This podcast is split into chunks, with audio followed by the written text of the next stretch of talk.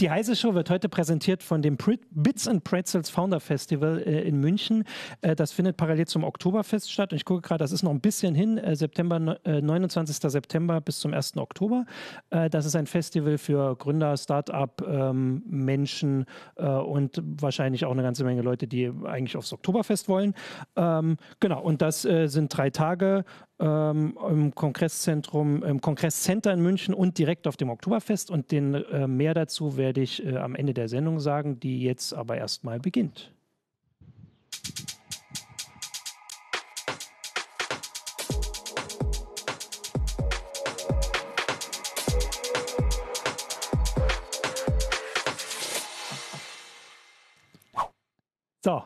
Da bin ich. Jetzt war ich weg, jetzt bin ich wieder da. Hallo, ich bin Martin Holland aus dem Newsroom von Heise Online.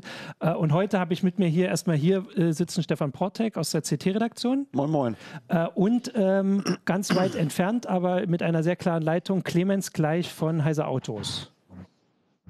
Kannst auch, sag mal Hallo, habe ich jetzt, genau, wir machen das jetzt äh, so, ich übe das jetzt.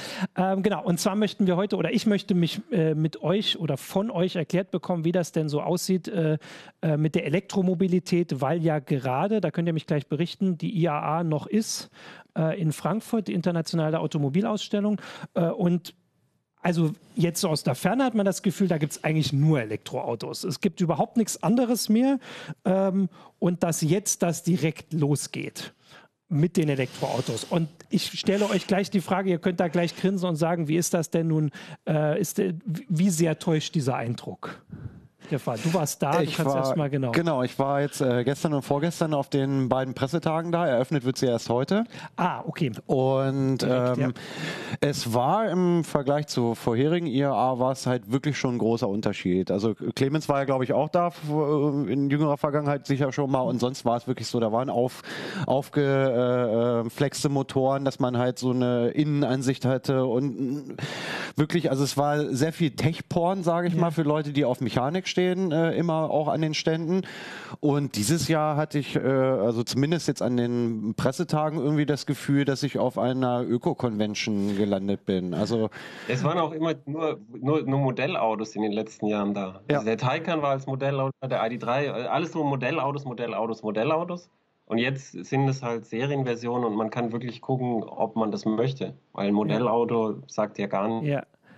Und ähm, sind das, also dann, und zumindest um das einmal kurz zu sagen, wir wollen ja über die Elektroautos sprechen, sind denn die anderen Autos auch noch da? Also wir haben ja jetzt gerade natürlich wieder so, jetzt ist hier die Verbindung, das gucken wir mal, dass das gleich wieder klappt. Ähm, aber dann kannst du das ja sagen, ist das, ähm, also gibt es nur Elektroautos oder diese äh, Verbrenner, vor allem die SUVs sind gerade in Diskussion, gibt es die denn auch? Die äh, gibt es jetzt natürlich schon noch, aber es war also jetzt zumindest an den äh, ähm, auf den Pressekonferenzen ging halt alles jetzt natürlich dem Zeitgeist geschuldet, äh, sehr, sehr, sehr stark um, um Nachhaltigkeit ähm, und äh, nicht nur bei den Fahrzeugen selbst. Also die Autohersteller haben auch immer mal wieder eingeräumt, ja, im Moment ist es schon noch so, dass ein Elektroauto, ähm, wenn es produziert wird, am Auslieferungstag 1, ein Elektroauto versus ein Verbrenner, hat das Elektroauto eigentlich jetzt äh, am Auslieferungstag, bevor es überhaupt einen Meter gefahren ist, schon einen größeren CO2-Footprint als ein Verbrenner. Okay. Und es geht halt da. so ein bisschen auch darum, wie schnell ähm, ähm, sich dieses Gefälle oder diese Schräglage dann letztlich wieder einpendelt. Weil in dem Augenblick, wo du einen Verbrenner fährst, äh, ja. produzierst oder emittierst du natürlich noch CO2 über den Fahrbetrieb und das fällt natürlich bei einem E-Auto, sofern du es mit Ökostrom auflädst, äh, weg. Das heißt, ja. man kommt da relativ schnell schon eigentlich in dem Bereich, wo das Elektroauto doch das klimafreundlichere Auto ist. Und da wurde, wurde viel und oft darauf hingewiesen tatsächlich. Ah, okay, gut, dann also Clemens ist wieder da. Du bist jetzt äh, an die Steckdose gesprungen, wie ich äh, mir verstanden habe. Ich bin zum WLAN gesprungen. Okay, äh, genau, okay. Also Genau, tut mir leid. Genau, nee, nee, alles gut. Also für die Zuschauer Hinweis, wir gucken mal, dass, also ich höre jetzt gerade keinen Wind, wir gucken mal, die Bäume sind auch, äh, die, die Äste sind auch ganz ruhig. Ähm, verdammt, da gehen sie gleich los. Ja. Aber du kannst ja trotzdem ähm, das wir auch nochmal. Also haben oder, oder WLAN. Es tut, es, ich entschuldige mich für, für, ich bin gerade hier eingezogen und wir können entweder Kartons haben und mein Gesicht sieht man nicht, wir können Wind haben oder wir können kein WLAN haben. Ich entschuldige mich für die Unannehmlichkeit. Das ist alles gut. Ich denke, wir kriegen das hin. Äh, ich hatte äh, Stefan gerade äh, nochmal gefragt, nur um das mal zu klären, wie das jetzt mit den Verbrennern auf der IAA ist. Also die sind da, aber es geht vor allem, also das wird auch vor den Herstellern, genau. werden diese Elektroautos, sage ich mal, vorgeschoben. Also sie, wurden, sie standen jetzt natürlich nicht im Mittelpunkt der Präsentation. Ne? Also sofern, so, okay. sofern jetzt ein, äh, ein Hersteller irgendwie ähm, irgendwas Elektrobetriebenes jetzt neu im Programm hat, also insbesondere VW hat äh, und, und Honda. Mhm und Opel auch haben, haben da jetzt relativ viel ähm, Wert drauf gelegt, halt ihre, ihre neue Elektroflotte oder ihre neuen Elektrofahrzeuge zu präsentieren.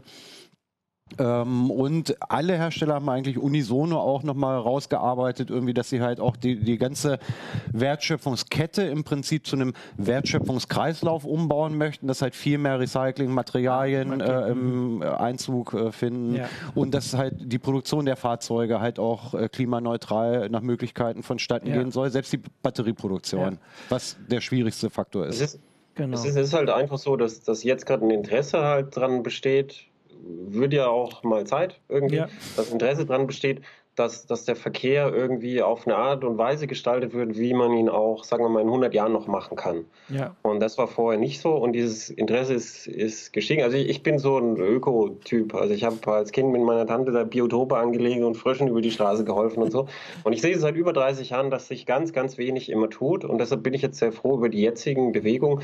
Ähm, man darf nur nicht vergessen, dass, dass, die, dass das Publikumsinteresse an Elektroautos und Nachhaltigkeit und so, dass, dass das das eine ist und dass das andere ist halt, was die Leute wirklich kaufen. Das, das, ja. Die Nachfrage nach Elektroautos ist zwar gestiegen, aber ähm, die, die zurückgelegten Kilometer und der Gesamtbestand ist immer noch sehr gering. Das darf man halt auch nicht vergessen. Ja. Und da muss man jetzt ein bisschen abwarten, wie das halt wird, wenn jetzt die Autos ausgeliefert werden, die ja auch immer noch deutlich teurer sind als ja. Verbrennerautos. Darf ich fragen? Ja, äh, was, was, glaubst du denn, woran das liegt, Clemens? Wir haben ja beide schon unsere E-Auto-Erfahrungen. Manche äh, schön, manche auch sehr leidvoll.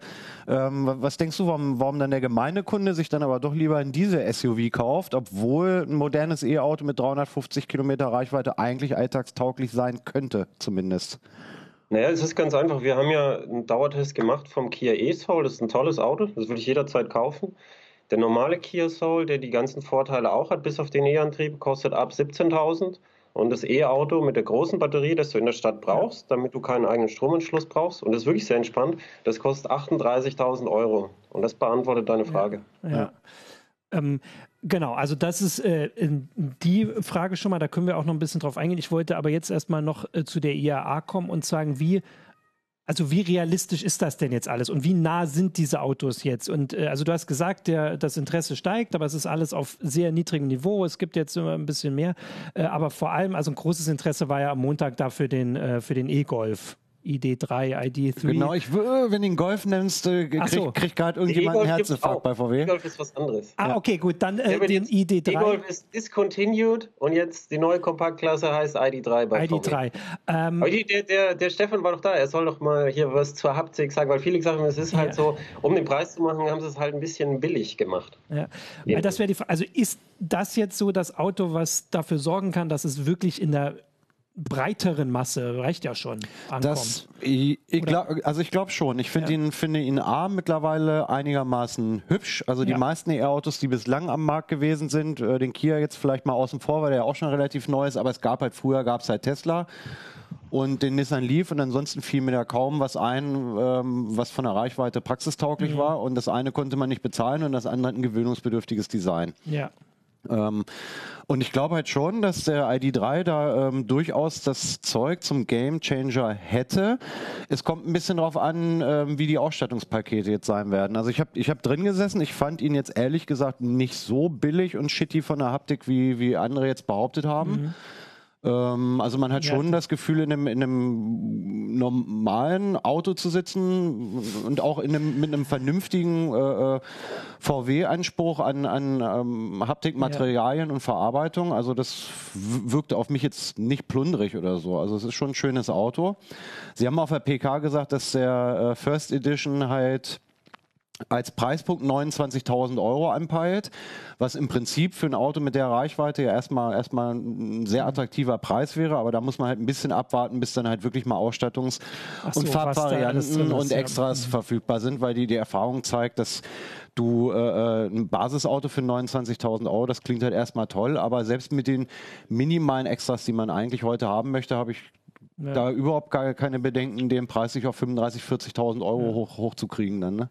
Und äh, ist das das einzige Auto, also ist ja wahrscheinlich nicht das einzige Auto auf der IAA, was diesen Anspruch auch hat. Also ich meine, klar, du hast gerade den, den Taycan auch angesprochen, aber der ist ja das ist ja eine ganz andere, äh, also da geht es ja nicht darum, irgendwie die äh, ähm, die E-Mobilität voranzutreiben, sondern das ist für bestimmte Kunden, äh, die sehr, die nicht so zahlreich sind, aber diese großen Wechsel, den müssen andere Autos machen. Gibt es da auf der IAA noch? Da gibt's ja, also andere? es gibt also, einiges und, und ich glaube auch jeder Hersteller fährt da so ein bisschen eine andere Strategie. Also VW war vielleicht nach dem Dieselskandal jetzt auch ein bisschen, ein bisschen gezwungen zu sagen, okay, wir machen jetzt einen harten Cut, mhm. wir können so nicht weitermachen. Ja.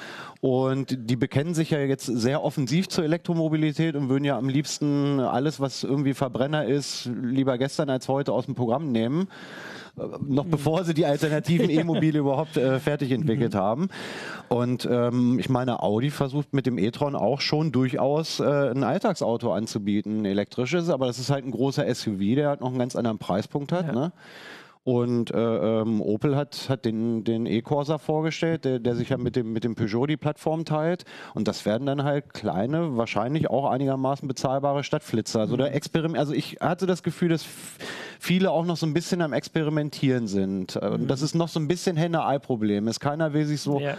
außer VW vielleicht, will sich niemand so richtig committen und sagen, das ist jetzt unser, unser primäres Standbein, weil alle halt eigentlich auch noch wissen, dass es in vielen Regionen ähm, entweder die Skepsis noch vorherrscht oder es für bestimmte Berufsgruppen einfach nicht das richtige Auto mhm. ist mit dem E-Motor oder weil die Ladeinfrastruktur ja. einfach noch nicht da ist, wo sie sein ja. müsste. Ich möchte, ich möchte ein Gegenargument geben. Jetzt bin ich gespannt. Nee, das, das, Gegenargument ist dasselbe wie vorher, nämlich die, die Preise für Akkus sind nicht weiter gefallen. Das heißt, der Akku bleibt das teuerste Bauteil. Also ich bin jetzt gerade in der Situation, hier in dem Haus einen Hausakku zu kaufen. Du merkst, die Preise sind relativ konstant. Das gilt auch für Autos. Und das heißt, die Akkus werden nicht mehr billiger. Und die großen Akkus machen dann das größte und teuerste Teil am Auto aus. Deswegen. Das heißt, die, die, die Autos zu bauen, die E-Autos zu bauen, ist nicht schwierig. Viele haben das gesagt und es gibt mehr Startups so. Also einen E-Antrieb zu bauen ist viel, viel einfacher, vor allem weil du alles zukaufen kannst. Aber die Batterie ist teuer. Das heißt, die ähm, VW selber hat gesagt, Autofahren wird teurer werden. Und die Frage ist dann nur, wie viel teurer wird es werden und ähm, wie ist es auf dem Gebrauchtmarkt? Also ich, ich werde zum Beispiel definitiv kein neues Auto kaufen, sondern ich gucke mich nach so einem gebrauchten, tatsächlich mhm. Volkswagen um, VW E-Op oder VW E-Golf. Das sind sehr gute Fahrzeuge und die lade ich dann mit Solarstrom in der Garage auf oder so. Aber das, das, man muss es sich halt irgendwie leisten können. Und das war schon, schon von Anfang an das Problem. Und ich glaube mittlerweile, dass es nicht an den Produktionskapazitäten liegt, weil die sind mittlerweile so langsam hochgefahren. Wenn man auch Tesla anschaut, wie viele Autos die verkaufen, sondern das ist ein Problem der Batteriepreise, die nicht weiter sinken. Ja, das war auch äh, eine Frage auf YouTube, äh, woran das überhaupt äh, liegt, dass die so, so viel teurer sind.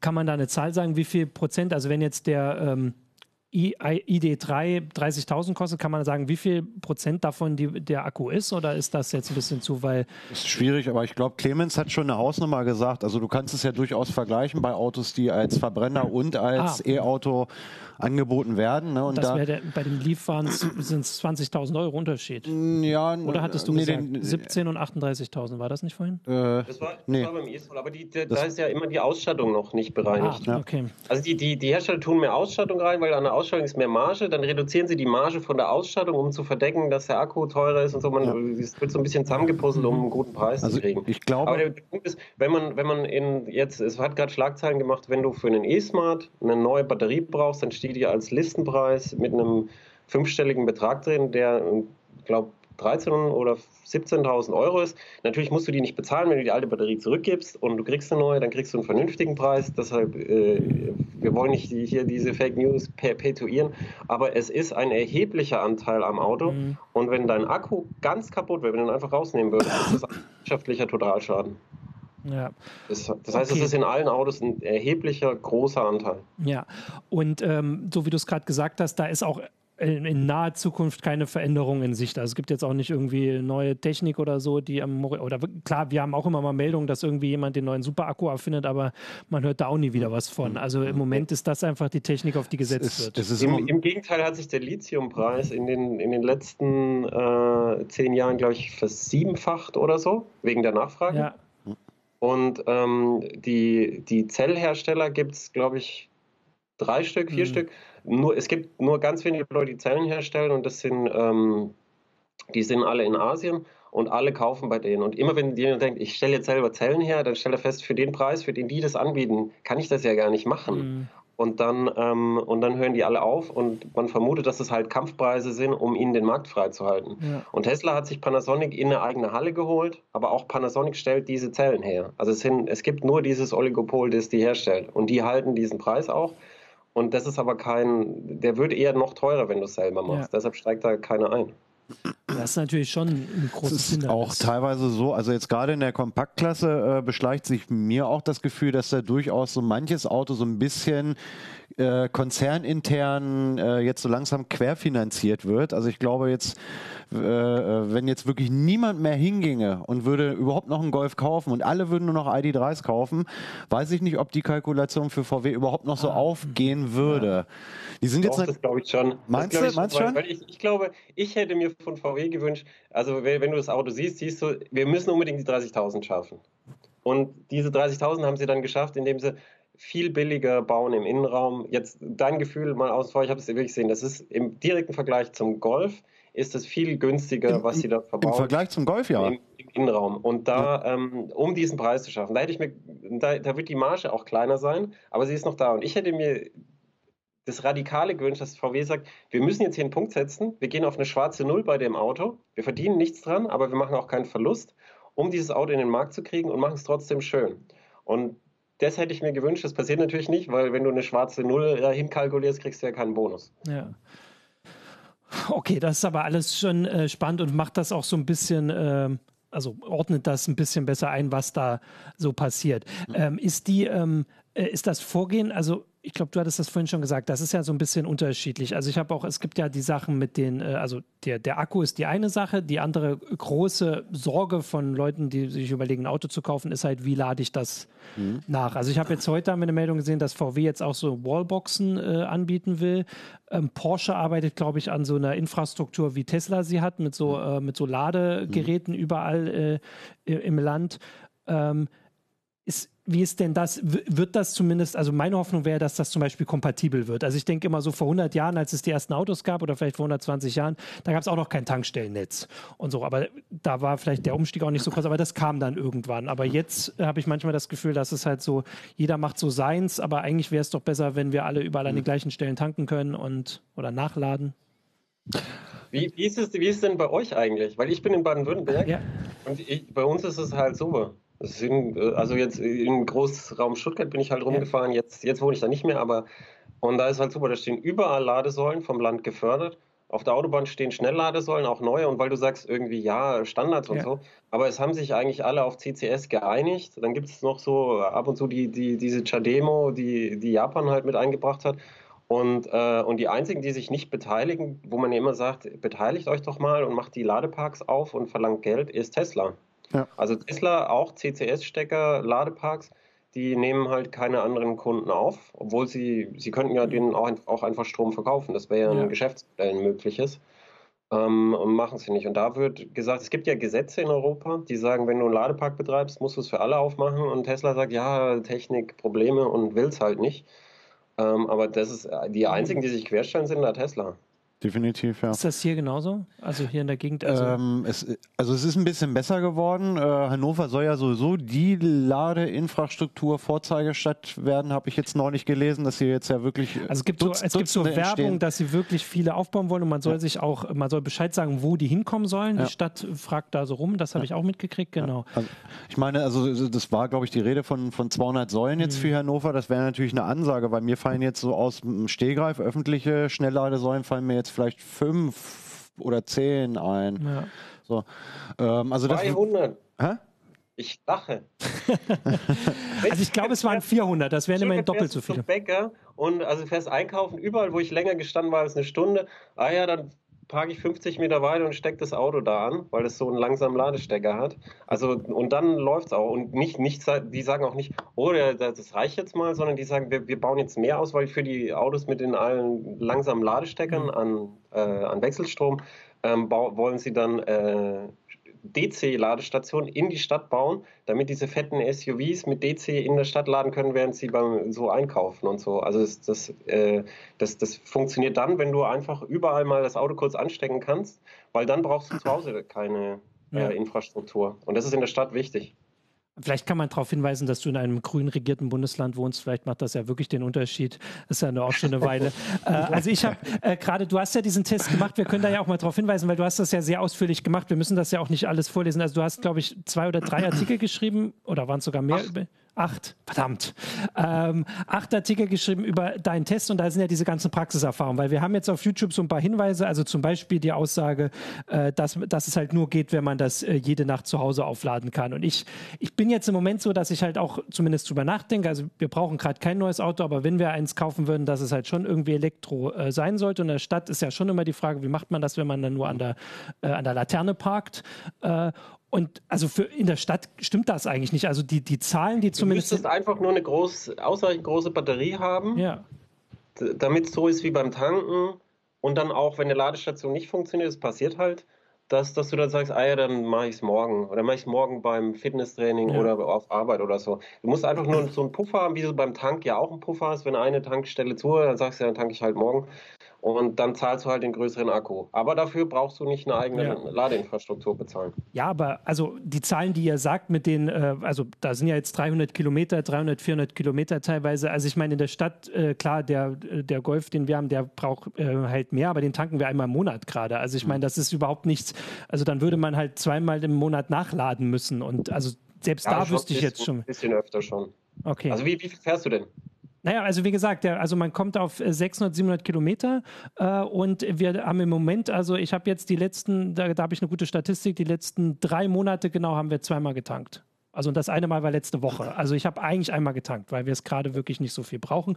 Und wenn man das dann so rechnet, wenn man wirklich mal realistisch guckt, wie viel man fährt und in der Stadt ist, ich weiß, dass Pendler was anderes, wer jeden Tag 50 ja. Kilometer fahren muss, hin und zurück, äh, natürlich, der, hat, der kommt auf andere Kilometer, aber in der Stadt kommt man gar nicht auf so viel. Vor allem, wenn man halt öffentlichen Nahverkehr hat und nutzt. Hat und nutzt. Das, ja. weil wir hatten ja schon mal eine heiße Show dazu. Eigentlich, das würde ich nämlich auch ein bisschen besprechen, weil diese ganze Elektromobilität eigentlich soll das ja, also meiner Meinung nach, auch immer nur ein Teil davon sein, dass ja viel mehr umgebaut wird. Also mhm. das Ziel ist ja eigentlich, sollte nicht sein, dass jetzt am Ende genauso viele Autos wieder unterwegs sind, nur dass die alle ein bisschen sauberer sind, sondern dass wir vielleicht, weil da sind wir hier in Hannover ja wieder gut ausgestattet mit dem öffentlichen Nahverkehr, äh, dass das so auch Beispiele werden, dass das nur so ein Konzept ist. Das, das, das ist gut, dass du das sagst, weil wir haben einen, den höchsten Bestand seit Beginn der Aufzeichnung von Autos. Wir mhm. haben die höchsten Fahrleistungen. Das heißt, die Leute haben immer mehr, besitzen immer mehr Autos, Oldtimer, Mittelalter-Autos, Praxisautos und dann noch ein Elektroauto für die Umwelt dazu.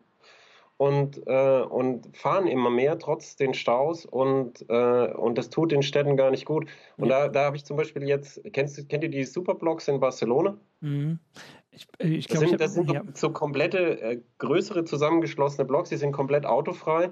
Haben sie als Experiment gemacht und die Lebensqualität von den Leuten dort, nachdem sie erst gesagt haben, das geht gar nicht und wo soll ich mein Auto parken, hat sich aber verbessert. Und die werden jetzt massiv ausgeweitet, um die äh, Luftreinhalte, Grenzwerte einzuhalten, um zu begrünen und um mehr Lebensqualität zu haben. Und was nämlich dann kommt, dann kommt lokale Infrastruktur. Also statt Parkplätzen kommt mhm. lokale Infrastruktur, wo so kleine Geschäfte kommen, wo man dann nicht mehr zum Lidl fahren muss, also zum Äquivalent so vom Lidl, sondern dann ist halt ein kleines Geschäft, wo du erstmal so das Grobe hast und dann, wenn du Großeinkauf machst, dann, dann machst du halt einmal die Woche, fährst du halt weiter. Ja. Und das ist, das ist in der Stadt. Und da müssen wir halt auch ein bisschen trennen zwischen Stadt und Land, weil jetzt wohne ich auf dem Land und da gibt es halt keine öffentliche Infrastruktur. Ja.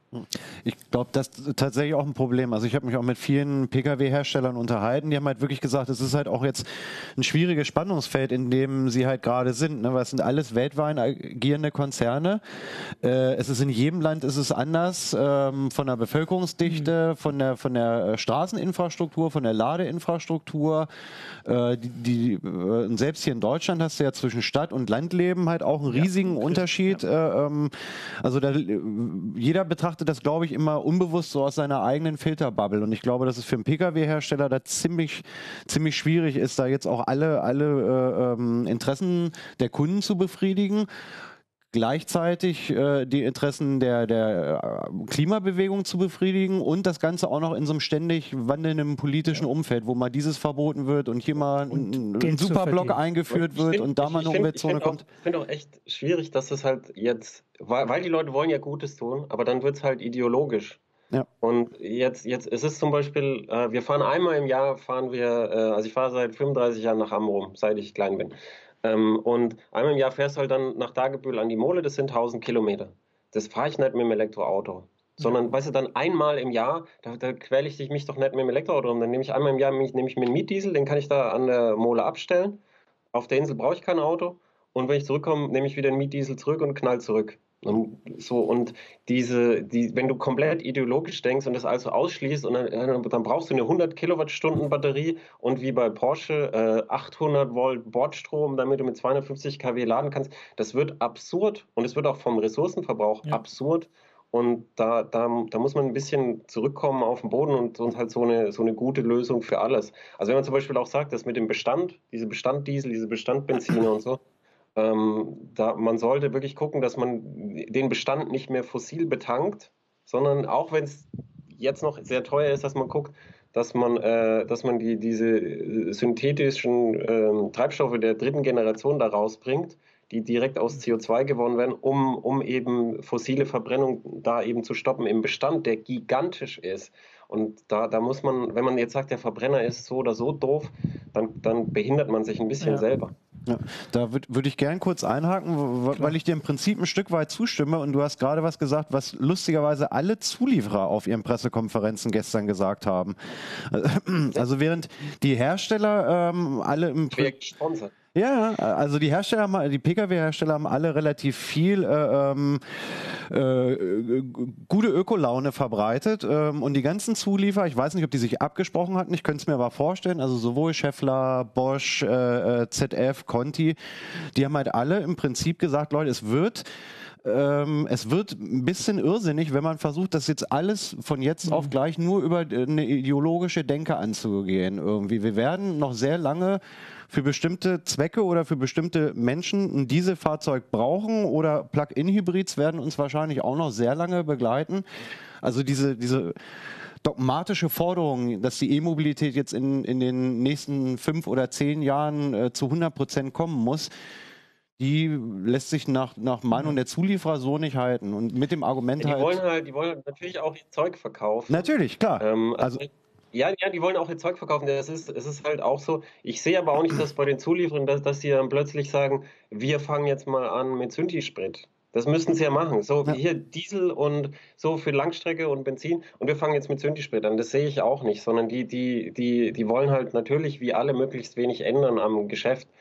Ähm, das heißt, so, so, so ein bisschen haben sie recht, aber ich sehe auch nicht, dass sie, dass sie da von sich aus äh, investieren und mal mit gutem Beispiel vorangehen. Und das andere ist, für die, für die Langstrecke, die EU hat beschlossen, mehr oder weniger, dass die, die Grenzwerte für Nutzfahrzeuge für schwere, also Zugmaschinen und so, die, die Reduktion an CO2-Ausstoß am Fahrzeug ist so krass für 2030, das wird physikalisch nicht zu stemmen sein. Ja. Das ist physikalisch unmöglich, was die EU verlangt. Und, das, und plötzlich, und auch beim Zulieferer, ist dann die Brennstoffzelle wieder da. Und man versucht, ah, ob wir nicht LKW mit Brennstoffzelle bauen und dann Wasserinfrastruktur, also Wasserstoffinfrastruktur.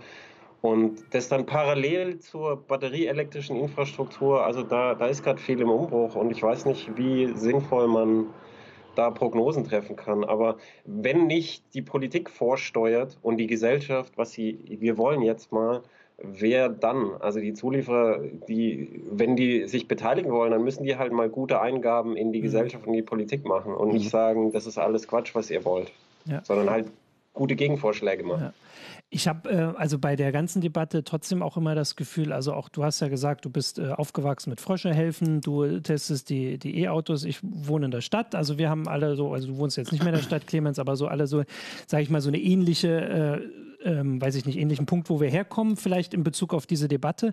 Aber das Gleiche ist ja das, was gerade so groß in der Diskussion ist. Die Leute kaufen immer mehr SUVs. Nicht die Leute, sondern viele Leute äh, sorgen dafür, ja. dass irgendwie die inzwischen auf 30 Prozent der Neufahrzeuge oder sowas sind. Ich sage jetzt grobe Zahlen. Das, also geht ja nur darum, dass es halt auch, also selbst wenn man sagt, es gibt jetzt einen Konsens, dass es irgendwie mehr E-Mobilität ge äh, geben soll, dann ist das ja kein Konsens, der von allen getragen wird, sondern vielleicht von einer großen Minderheit oder vielleicht auch einer Mehrheit. Das kommt immer darauf an, wie man fragt und wie man persönlich mhm. betroffen ist.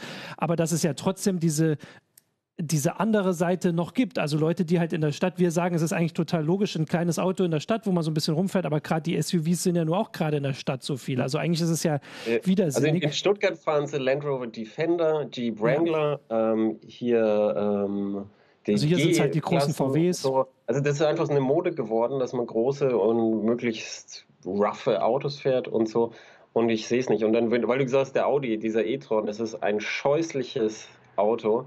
Wirklich riesige Ressourcenverschwender. Tesla X genauso. Das sind gigantisch breite, große Autos, die auch viel mehr verbrauchen. Also zum Beispiel diese, dieser kleine Kia, der, also weiß kleine Kia, der ist auch schon ziemlich groß. Der ist so breit wie ein 911 unten.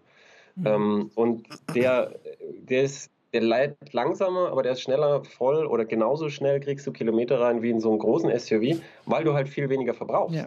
Weil die halt und dann, dann wir, sind, wir, brauchen, wir brauchen mal wieder so, so einen Effizienzgedanken. Nicht so, das ist elektrisch, pauschal, also mhm. ist es gut, sondern diese fetten SUVs, die sind auch elektrisch einfach eine Verschwendung. Zum und das, das, das darf man halt auch nicht vergessen. Jetzt kaufen sich Leute dann einen elektrischen SUV und dann ist alles gut. Das, das wird nicht funktionieren. Nee, zumal ich das auch äh, ähm, bei SUVs wirklich völlig verwunderlich finde. Also das kennst du ja selber, wenn du einmal aus dem Ort rausfährst, wie sprunghaft dein, dein Stromverbrauch auf 100 Kilometer ansteigt, alleine durch den Windwiderstand. Nun, es ja. mag ja sein, dass der e-tron jetzt irgendwie eine schöne Reichweite hätte, aber wenn sie versucht hätten, mir ist klar, dass es so nicht funktioniert, ähm, alleine schon aus Platzgründen, aber wenn man die Technik versucht hätte, irgendwie in einen A6 Avant irgendwie einzubauen, der doch einen besseren CW-Wert hat als ein e-tron, dann würde der ja. bestimmt keine 25 oder ist jetzt eine mutmaßliche Zahl, sondern vielleicht nur 22 kW außerorts verbrauchen. Ne? Also ja, die Leute fragen auch manchmal, warum, warum Tesla Model S gute Verbräuche hat. Denke ich mir, schau es dir an, es ist typische Limousine, stromlinienförmige. Limousine und dann schneidet die schön durch den Wind auf der Autobahn. So muss halt ein Autobahnauto sein. Das waren früher auch die Autobahnautos so. Und ähm, jetzt, jetzt dann heute siehst du, wenn der Benzinpreis hochgeht, muss man beobachten, geht die Geschwindigkeit der SUV auf der Autobahn runter. Das, mal, das müssen wir beachten, ja. Der Winddruck steigt ja im Quadrat, für den, der es nicht weiß, mit der Geschwindigkeit. Das heißt, du fährst ein bisschen langsamer und hast einen sehr viel geringeren Verbrauch. Ich muss ja sagen, dass diese SUVs vor allem, also ich bin jetzt ja nicht so oft unterwegs hier auf der Autobahn, äh, dass die halt hier in der Stadt einfach, also das, was wir vorhin gesagt haben, also ich finde es schon richtig, dass es, äh, dass man da sagen wir mal, vielleicht nicht zwei komplett konträre ähm, äh, Konzepte hat, aber dass man schon äh, in, äh, in, Betracht, in, Betracht, zieht, dass die Stadt andere Dinge braucht in Bezug auf, äh, auf Mobilität allgemein als das Land in Deutschland. Ähm, also dass diese Unterschiede da sind und äh, dass deswegen die SUVs in der Stadt halt einfach ähm, also ich finde schon, also das wäre, vielleicht ist das so eine ideologische Frage, aber dass man das schwerer macht oder teurer macht, dass sie halt äh, hier gebraucht werden. Also ich meine, auf dem Land braucht man sie wahrscheinlich auch nicht, aber zumindest äh, machen sie da nicht so viel Platz. Ja, sie sind ja schon teurer. Ja, genau, das ist, das ist tatsächlich ein, äh, ein spannender äh, spannender Aspekt. Dann ist es noch vielleicht noch nicht teuer genug. Das ist aber eine andere Frage, da will ich jetzt gar nicht einsteigen, bevor die ganzen Zuschauer ich ausschalten. Ich habe tatsächlich auch noch einen, Clemens. Äh, du hast vorhin gesagt, dass du die Ladeinfrastruktur bei dir in der Gegend eigentlich ganz, ganz gut findest. Ähm, eben in meiner alten Gegend in Stuttgart. Also Großraum Stuttgart und auch Autobahnen und so. Das ja. fand ich wirklich. Okay, gut. weil ich kann mich noch an, an einen älteren Test von dir erinnern, wo du so ein bisschen das gesagt hast, was ich bei meinen ersten Fahrten damals auch gedacht habe, dass E-Autos viel geiler sind, als man glaubt, wenn man sie zu Hause laden kann und viel, viel schlimmer sind, äh, als man befürchtet, wenn man sie nicht zu Hause laden kann, weil die öffentliche ja. Infrastruktur so scheiße ist. Würdest du das noch so unterschreiben? Nee, da habe ich meine Meinung geändert und ein Teil dieser Meinung war halt auch, dass viele von meinen frühen Versuchen mit einem französischen äh, Elektroauto, dessen Marke ich jetzt nicht nennen will, aber das ist, ja, ach, das ist der Renault Zoe, der hatte immer Probleme mit dem Ladegerät gehabt und ähm, dann, dann ist der halt häufig, der Ladevorgang hat nicht funktioniert. Ist abgebrochen, so, ja. Also in mehr, in vielen Fällen. Und dann geht es halt nicht. Und er hat eine kleine Batterie gehabt, das heißt, du warst darauf angewiesen. Dann hatte ich andere Autos, zum Beispiel auch von Mercedes, wo das auch irgendwie schwierig ging. Also ein Plug-in-Hybrid von Mercedes hat auch häufig ähm, Probleme gemacht. Und du, das war sehr frustrierend. Und jetzt die Koreaner, ich hatte kein einziges Mal ein Problem, wo der, ja, vielleicht ein einziges Mal, ist noch nicht sicher, wo der Kia wirklich das Problem war an der Ladesäule und dann, dann mit ein bisschen gut zureden und wenn man viel lädt, dann kennt man auch die Idiosynkrasien der einzelnen Ladesäulen. Ja, da muss man jetzt ein bisschen so wischen oder so. Und dann kriegt man das so über die Zeit hin. Und da würde ich sagen, es geht. Es geht. Ähm, könntest, es geht auch dort besser, aber es geht. Könntest du sagen, warum das oder ähm, welchen Hintergrund das hat, dass das inzwischen da so gut ausgebaut ist äh, bei, bei dir im, im Süden in Baden-Württemberg? Könnte man sagen, dass irgendwie hat sich da die, die, das Land dessen angenommen oder sind da halt ja. die Unternehmen? Okay, also. Wurde Geld draufgeworfen. Ja. Weil das wäre ja dann auch so. Das war, das war auch so ärgerlich. Das stand immer so gefördert vom Land Baden-Württemberg, also mit, mit irgendwie unserem Geld gefördert. Ja. Und dann funktioniert es nicht. Und äh, dann hast du das Gefühl gehabt, die haben da was hingestellt, damit sie halt so ihre Leistung erfüllt haben und war nicht so. Aber ich habe dann auch ganz viel mit der ENBW, mit dem Energieversorger geredet, den ich so stark beschimpft hatte.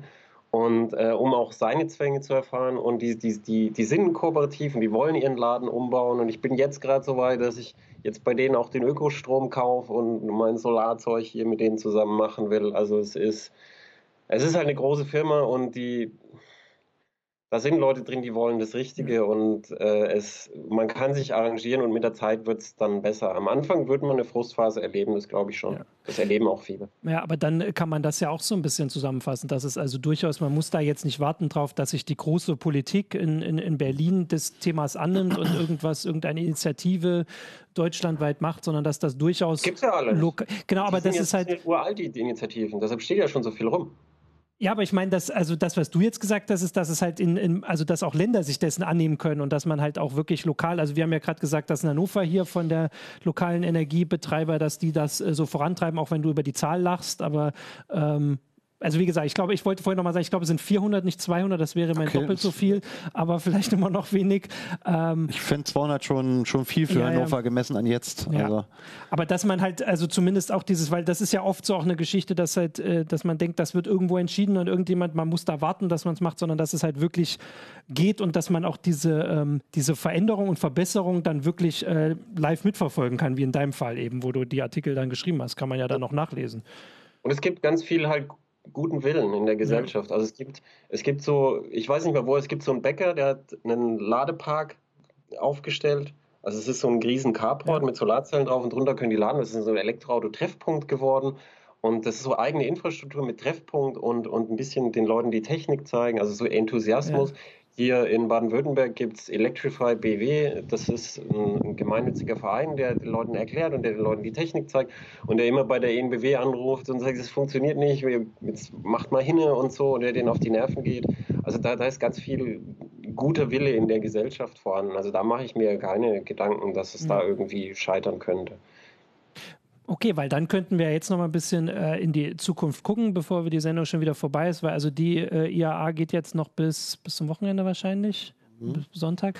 Äh, und die ist ja ähm, alle zwei Jahre ähm, die für Ab, abwechselnd mit den genau, Nutzfahrzeugen. Für, für Pkw. Ja. Ähm, da kann man jetzt schon sagen, also was glaubt ihr denn, wie ist denn dann die IAA in zwei Jahren? Also wenn wir dann, wenn wir dann hier die heiße schon wieder, ich habe geguckt, die letzte E-Mobilitäts... Was? In zwei Jahren ist sie vielleicht weg. Achso. Ja, okay, dass wir in Hannover hier natürlich mit unserer Cebit, wir wissen, wie schnell das gehen kann. Ähm, aber also die letzte heiße Show, die wir zur E-Mobilität hatten, ist inzwischen auch schon wieder zwei Jahre her, habe ich ja. nachgeguckt. Äh, also das geht immer alles ganz, ganz flink und schnell. Also wie werden wir denn darüber reden? Werden wir dann äh, wirklich deutlich mehr sehen oder wird das dann also ich glaube, bis dahin hat jeder Kunde und jeder Hersteller so ein paar Erkenntnisse gesammelt. Mhm. Also es ist halt, also wie Clemens gesagt hat, ich glaube schon, dass man an der einen oder anderen Stelle sich halt einfach mal umgewöhnen muss. Mhm. Ähm, vielleicht tut es an der einen oder anderen Stelle auch mal ein bisschen weh, weil man halt gewohntes Terrain verlassen muss und ähm, aber ich, ich glaube, es ist halt einfach unterm Strich unstrittig, dass sich irgendwas ändern muss. Ne? Also Konsum und Mobilität belasten das Klima. Äh, mhm. Da äh, gibt es, glaube ich, auch nicht mehr viel zu diskutieren und da wird sich zwangsläufig irgendwas ändern müssen, weil wenn sich gar nichts ändert, wird es auch wehtun. Ähm, aber dann haben wir es auch nicht mehr in unserer Hand. Ja. Was meinst du? Ist doch auch gut. Ich glaube, das sind, also ich weiß nicht, ob in zwei Jahren noch eine IAA sein wird. Das, äh, das hängt von anderen Faktoren ja noch ab. Aber ähm, ich, ich habe ja schon oft argumentiert, das Elektroauto an sich würde uns nicht retten. Das ist einfach nur so ein, so ein Pflaster, damit man halt so weitermachen kann wie bisher. Mhm. Wenn du dir überlegst, was du in der Stadt machen sollst, ich hatte in der Stadt gar kein Auto, weil mhm. das ist, ich weiß nicht, wo ich es parken soll in Stuttgart und so. Und wenn, wenn sie in Stuttgart Superblocks und so gemacht hätten, wäre ich voll dafür gewesen. Ähm, und ich glaube, dass, dass im Städtebau und in der Politik und in sinnvoller Planung da, dass da viel geht. Und wenn dann auf dem Land so eine Intermodalität mit Auto und dann komme ich in den Stadtbereich und dann steige ich um auf die dortige Infrastruktur, um in diese Wohngebiete zu kommen und so. Ich glaube, man kann das technisch mit heutigen Mitteln gut lösen, ähm, wenn man will und wenn man sich nicht versteift auf, auf so einzelne Pflasterlösungen. Also dieses, dieses, dieses Wort E-Mobilität als Pflaster für die Automobilität. Ja ist an sich schädlich. Ja, ich hätte halt dazu dann gesagt, dass es, also wir hatten so eine ähnliche äh, Heise-Show hatten wir, als es um die E-Tretroller ging. Mhm. Damals mhm. hatten wir dann auch ein bisschen Mobilität, weil halt, äh, also ich lese die Sachen auch, du hast das mit Barcelona gesagt, sehr spannend war auch das Beispiel von Madrid, die, äh, glaube ich, vor ähm, einem Jahr die Innenstadt einfach komplett für Autos gesperrt haben und alle waren zufrieden und vor allem haben die mehr Umsätze gemacht, die Geschäfte, was so ein bisschen auf den ersten ja. Blick überraschend ist, aber ja. wenn man drüber nachdenkt, nicht mehr so. Ja. Äh, und ich, genau, ich glaube, inzwischen haben sie es wieder ein bisschen zurückgedreht, weil sie äh, da gewechselt haben. Also einerseits zeigt es, dass es relativ schnell gehen kann, mhm. in Städten auch. Also ich, in Deutschland wüsste ich gerade keine Stadt, wo ich mir das vorstellen kann, dass das schnell kommt. Ähm, aber trotzdem wäre das natürlich wirklich eine Sache, dass es auch was, was ich so spannend finde und vielleicht auch nochmal für eine extra heiße Show, weil das ist tatsächlich wirklich der Aspekt, der dann äh, ja. äh, größer ist. Aber zumindest noch als Autonation äh, wird es ja spannend und auch mit diesem Selbstverständnis und die Politik, ähm, das ja auch und wie gesagt auch die ganzen Arbeitsplätze und sowas, dass man das zumindest weiterhin irgendwie im Blick hat, dass man diese großen Sachen mit Forderungen, dass man da sehr schnell vielleicht auch äh, äh, gegen eine Wand rennt, während man sonst mit anderen Sachen vielleicht dann doch die Tür offener vorfindet, als sie ist. Boah, das klang aber schön. Wow. da muss ich mich jetzt mal selber loben. Ja, da muss ich mich jetzt mal selber loben. gesprochen. Ich äh, wollte gerade noch äh, gucken, ob es noch äh, Sachen hier im, im Chat gab, aber äh, da wurde vor allem viel über äh, andere Arten der äh, Mobil, also ich sage jetzt mal der Energie, also über Brennstoffzelle, das hast du kurz gesagt, ähm, solche Sachen. Gab es auch zu sehen natürlich wieder. Ne? Aber das würde ich, also da hätte ich jetzt eher, würde ich euch dann fragen, aber das ist dann eher so, wie die Elektroautos vielleicht vor vier IAAs waren und so. Also die werden gezeigt, aber es ist nicht.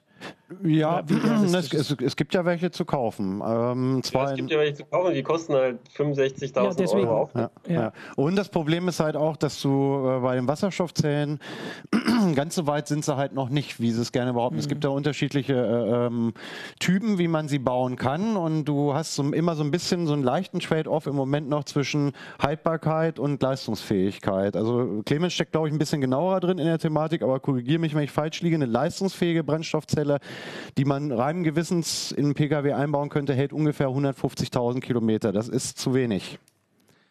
Das, da, da, hast du dich tatsächlich mehr damit beschäftigt, aber die, die grundsätzliche Problematik gibt es und äh, da, da sind auch die Zulieferer dran, wegen dem LKW, der jetzt mhm. ja bedroht wird, ähm, dass sie da an Lösungen arbeiten. Das heißt, ich glaube, wenn da was kommt, dann kommt es über die Nutzfahrzeugschiene rein.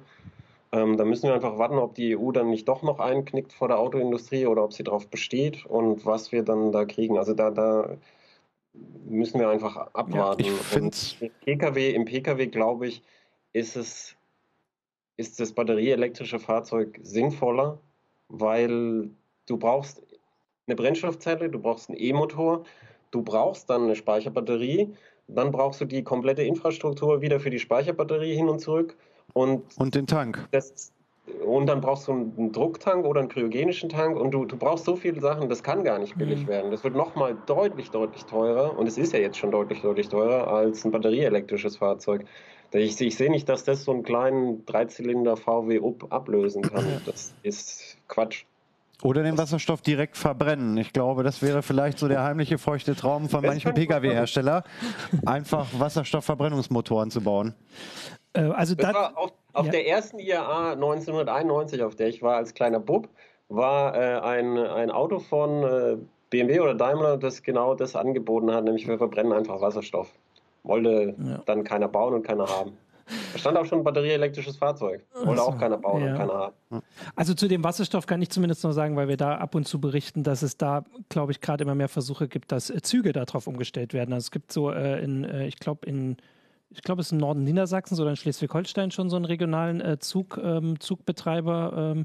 der ähm, ein paar äh, Züge hat. Und in Hessen gibt es wohl ein richtig großes Projekt und Vorhaben, dass es da mehr gibt. Das wäre dann auch wieder also ein Teil von einer wirklich dem größeren Umbau, weil natürlich, wir haben jetzt hier über Autos geredet, über eigentlich vor allem über Pkw. Also ähm, es gibt noch sehr viele andere Sachen, die jetzt wirklich nur Mobilität äh, betreffen und dann noch viel mehr. Ähm, da müssen wir einfach noch mal eine weitere heiße Show machen, weil jetzt sind wir tatsächlich ähm, wirklich hier äh, ähm, schon, da haben wir die 50 Minuten fast voll. Ich wollte noch gucken, ob ich hier noch eine interessante Frage finde, aber es gibt noch ähm, sehr viel Meinungsäußerung, die kann man ja sonst dann auch nachlesen, also was so das persönlich das Beste ist. Deine Sachen äh, kann man auch nachlesen, äh, die ganzen Berichte über die, äh, deine Erfahrungen, persönlichen Erfahrungen mit dem äh, E-Auto. Was war es nochmal? Nissan Leaf war es, ne? Ich sag's, nee, war es ein Kia. Nee, es war ein Kia ISO. Verdammt. Ähm, genau. Gekauft von den Koreanern. Genau. Und äh, du hattest äh, Sachen von der Ja, hast du Sachen auch ähm, getickert? Können wir da noch was hinweisen? wir, haben, wir, haben den, also wir haben auf jeden Fall ganz viele Artikel. Wir haben über den ID3 haben wir natürlich natürlich genau. berichtet. Den, den, der äh, E-Corsa ist auch genau, da. Genau, der Honda E äh, müsste auch im Ticker gelaufen sein. Also da sind ein paar Also Meldungen. bei uns im Ticker ist die ja eine Elektroautomesse. Äh, deswegen, das war hier also auch der Anlass. Äh, genau, damit äh, sage ich Danke an euch. Ich sage gleich nochmal was zu unserem Sponsor, aber erstmal Danke an Clemens da fürs Aushalten im heftigen Wind, so klang es zumindest. ähm, und Stefan, danke fürs Herkommen. Und genau, dann Danke fürs Zuschauen. Wir können schon mal, ach nee, ich, lass uns noch mal winken. Beim letzten Mal haben sich die Kollegen beschwert, dass sie nicht winken durften. Also ich würde alle mal winken. Und jetzt sage ich was zum Sponsor. Genau. Und zwar äh, wurde die Sendung heute gesponsert von dem Bits and Pretzels Founder Festival in München. Das ist zum, äh, zum Oktoberfest. Äh, vom 29. September bis zum 1. Oktober findet das Festival statt, nicht das Oktoberfest, das ist natürlich länger. Ähm, genau, das äh, in München im Internationalen Kongresszentrum und im Schottenhammel Festzelt. Das ist für die Experten bestimmt wichtig, in welchem Zelt das ist. Da werden ähm, 5000 Gründer, Investoren, Start-up-Gründer und überhaupt Start-up-Leute äh, erwartet, die sich dann austauschen äh, über Startups und ähm, da äh, auch äh, Sachen besprechen können. Und man kann auch äh, Startups vorstellen und äh, pitchen und vielleicht dann Investoren finden. Ich gucke mal in die falsche Kamera. Ähm, genau, und wichtig ist auch noch ähm, für äh, Interessierte sicher, äh, wer da so dabei ist. Und das wird eröffnet von Barack Obama, dem ehemaligen US-Präsidenten. und ansonsten kenne ich noch Jessica Alba, wird auch sprechen als äh, Startup-Gründerin und nicht mehr als Schauspielerin. Ah, nee, sie wird, sie wird es äh, beschließen. Genau. Und äh, damit habe ich, glaube ich, alles dazu gesagt. Äh, den Slogan noch From Founders for Founders. Und damit äh, sage ich ähm, danke fürs Zuschauen bei der Heise Show und bis zur nächsten Woche. Ciao.